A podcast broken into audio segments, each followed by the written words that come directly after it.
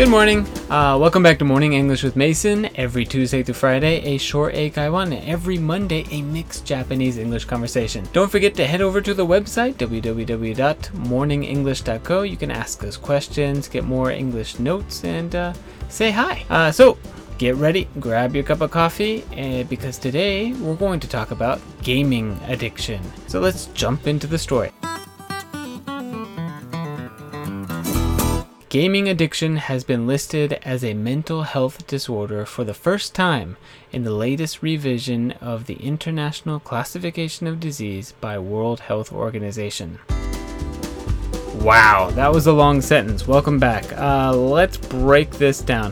First of all, uh, always go over the meaning first. It's always good to try to get the meaning first. So, people who play games, you might know, they're very fun. It's hard to quit.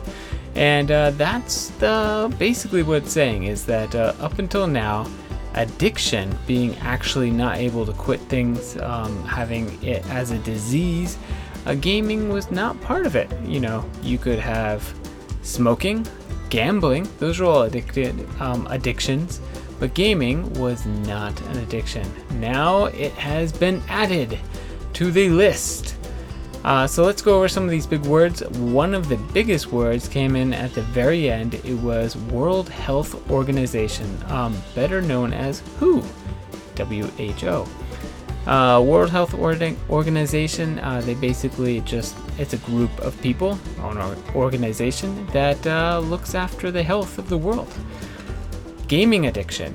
Uh, gaming addiction, I think it's pretty straightforward. It's basically being addicted to games. That means you cannot quit games. And an addiction is usually, even though you know that it is bad for you, even though you know that you should not be doing it, you cannot stop and you still do it. So, uh, something that is bad for you, maybe it is drugs. Drugs are addicting, so you know that it's bad for you, and everything in your body knows that it's bad, but you still do it anyways. And uh, let's say mental health disorder. Mental health disorder. This is a very difficult one. Uh, mental health means your mind, uh, how your mind is going, and disorder means it's not in order.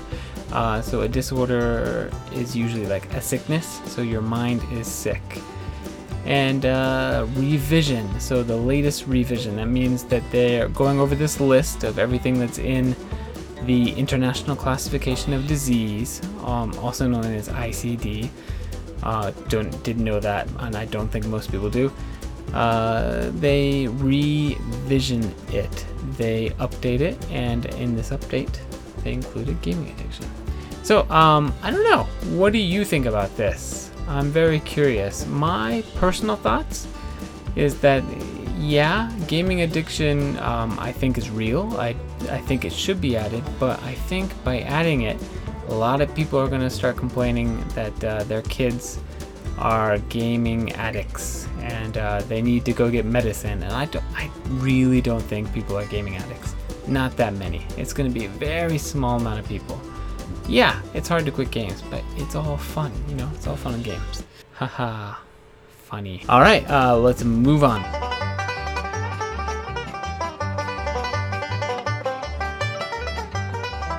Today's morning English phrase. So, there is a book that we have at the office called uh, Native ga yoku tsukau Eikaiwa wa hyogen rankingu.